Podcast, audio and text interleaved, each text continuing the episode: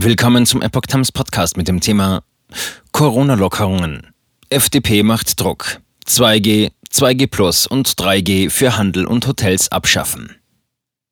Ein Artikel von Epoch Times vom 10. Februar 2022.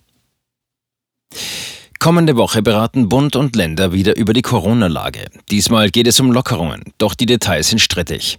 Eine Ampelpartei geht besonders forsch voran.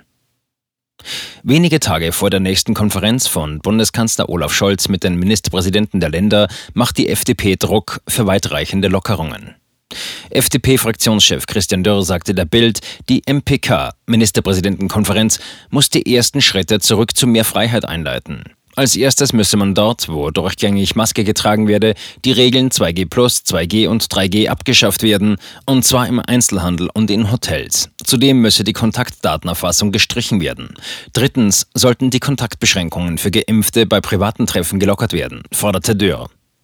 Bundestagsvizepräsident Wolfgang Kubicki sagte in der Bild voraus, spätestens zum 20. März dürften die Corona-Maßnahmen auslaufen, weil es dann keine Mehrheit im Bundestag mehr für eine Verlängerung geben werde.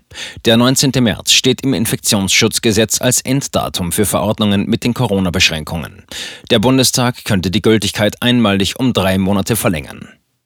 Streeck stellt G-Regeln in Frage.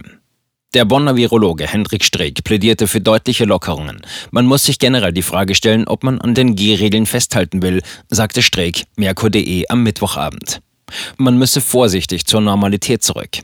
Da dürfe es aus seiner Sicht keinen Unterschied zwischen Geimpften und Ungeimpften mehr geben. Es könne auch gut sein, dass man bereits weit vor Ostern die meisten Maßnahmen fallen lassen könne.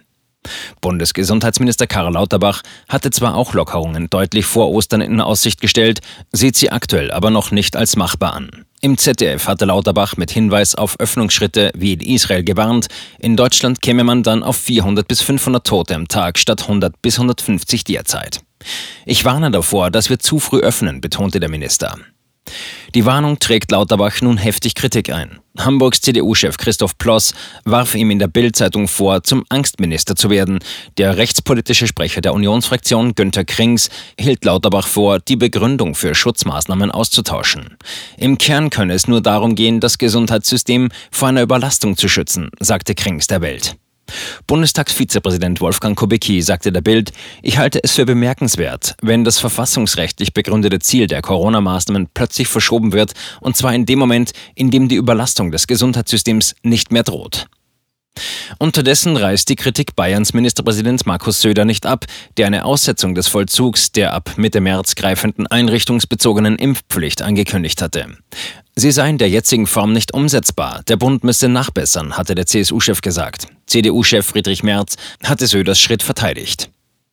Battis sprach von blankem Populismus Söders. SPD-Fraktionschef Rolf Mützenich sagte dazu dem Redaktionsnetzwerk Deutschland, Markus Söder offenbart ein verantwortungsloses Staatsverständnis, wenn er Gesetze, die er sogar selbst beschlossen hat, missachten will. Grünen Fraktionsgeschäftsführerin Irene Mihalic warf Söder im RND vor, die Corona-Krise parteipolitisch zu instrumentalisieren.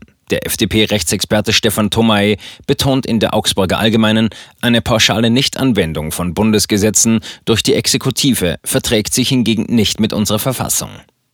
Der Staatsrechtler Ulrich Battis sprach in der Zeitung von blankem Populismus Söders und betonte, theoretisch könne der Bund Bayern zur Umsetzung des Gesetzes zwingen. Jedoch müssten zuvor offene Fragen der Umsetzung geklärt sein. Im Kern müsse der Bundesgesundheitsminister jetzt Antworten liefern. In Baden-Württemberg hat die Teilimpfpflicht zum Streit zwischen den Koalitionspartnern Grüne und CDU geführt. Die CDU fordert vom Bund eine vorübergehende Aussetzung. Ministerpräsident Winfried Kretschmann betonte dagegen, dass man sich an beschlossene Gesetze halten werde und ein Bundesgesetz nicht aussetzen könne. Die Koalitionsspitzen wollen den Streit nun am Donnerstag beilegen. Nachbesserungen an dem Gesetz fordert auch die Linke. Bundestagsfraktionschef Dietmar Bartsch forderte in der neuen Osnabrücker Zeitung ein Prüfmoratorium. Die Erarbeitung des Gesetzes sei getrieben gewesen vom Aktionismus der Ampel. Eine Reihe rechtlicher Fragen sei offen. Der Schutz besonders gefährdeter Gruppen habe oberste Priorität, aber diese Impfpflicht verhindert keine Ansteckung, sondern kann die Personalnot weiter verstärken, sagte Bartsch. Sachsen-Anhalts Ministerpräsident Rainer Haseloff sieht die Debatte als schlechtes Vorzeichen für die mögliche allgemeine Impfpflicht. Wie die Meinungsbildung dazu im Bundestag laufe, wage er nicht abschließend zu beantworten. Fest steht aber eines, wenn es nicht gelingt, die einrichtungsbezogene Impfpflicht vernünftig auf den Weg zu bringen, dann sehe ich für eine allgemeine Impfpflicht kaum mehr Chancen, sagte Haseloff der deutschen Presseagentur.